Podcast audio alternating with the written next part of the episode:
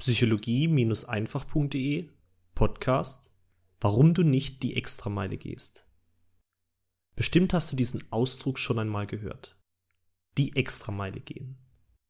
Gemeint damit ist, dass du bei deiner eigenen Anstrengung von 100% nochmal ein Päckchen zusätzlicher Anstrengung von 10% draufpackst. Noch ein kleines Stückchen mehr machst, als von dir erwartet wird. Über deine eigenen persönlichen Grenzen hinausragst. Und eben diese eine Meile mehr gehst. Und die Vorteile dieser Extrameile liegen auf der Hand. Ob es Kunden, Freunde oder Fremde sind. Jeder Mensch genießt es, wenn man sich besonders für ihn ins Zeug legt. Wenn man wirklich alles von sich gibt, was man hat. Denn Anstrengung wird von außen bemerkt und wertgeschätzt und zutiefst respektiert. Und das persönliche Gefühl, das man spürt, wenn man eine Arbeit mit 110% verrichtet hat, ist eines der schönsten der Welt. Die emotional zufriedenstellende Seite ist aber nur ein Vorteil der Extrameile. Die andere ist das herausragende Ergebnis, das bei einer solchen Arbeit entsteht. Ich denke dabei zum Beispiel an ein Apple iPhone, einen Rolls-Royce oder ein Gedicht von Goethe. Doch warum gibt es eigentlich so viele Menschen, die diese berühmte Extrameile nicht gehen, wenn doch so viel dafür spricht? Es ist ganz einfach. Ihre Willenskraft ist schwach. Alles, was du im Leben haben möchtest, benötigt Willenskraft. Ja, es benötigt sogar Willenskraft, vom Fernsehsofa aufzustehen und sich die Chipstüte aus der Küche zu holen. Und wenn deine Willenskraft, vergleichbar mit Muskelkraft, schwach ausgebildet ist, wirst du regelmäßig Schwierigkeiten haben, die Dinge im Leben zu tun, die notwendig sind, um das zu erreichen, was du haben möchtest. Ich spreche da definitiv aus Erfahrung, weil ich in der Vergangenheit nur eine dürftige Willenskraft besessen habe. Ich war der typische acht Stunden vor dem Computer, vier Stunden vor dem Fernsehtyp, der sich den ganzen Tag nur vor dem Bildschirm berieseln ließ. Ich hatte weder harte Arbeit verrichtet, die mich mental forderte, noch hatte ich meine Willenskraft im Fitnessstudio gefördert.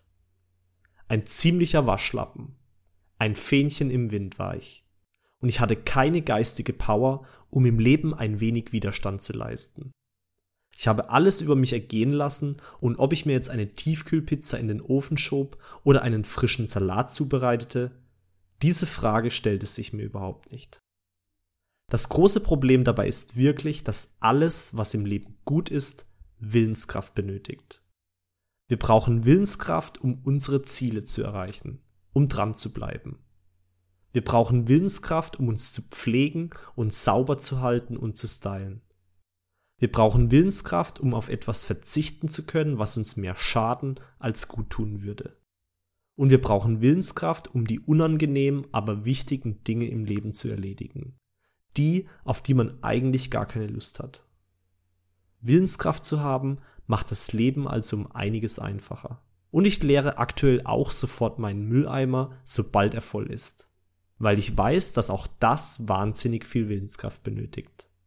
Wie steht es eigentlich um dich und deine persönliche Willenskraft? Wo würdest du deine Willenskraft auf einer Skala von 1 bis 10 einordnen? Fällt es dir leicht, Dinge anzupacken? Erlebst du keinerlei innere Widerstände, wenn du etwas tun willst?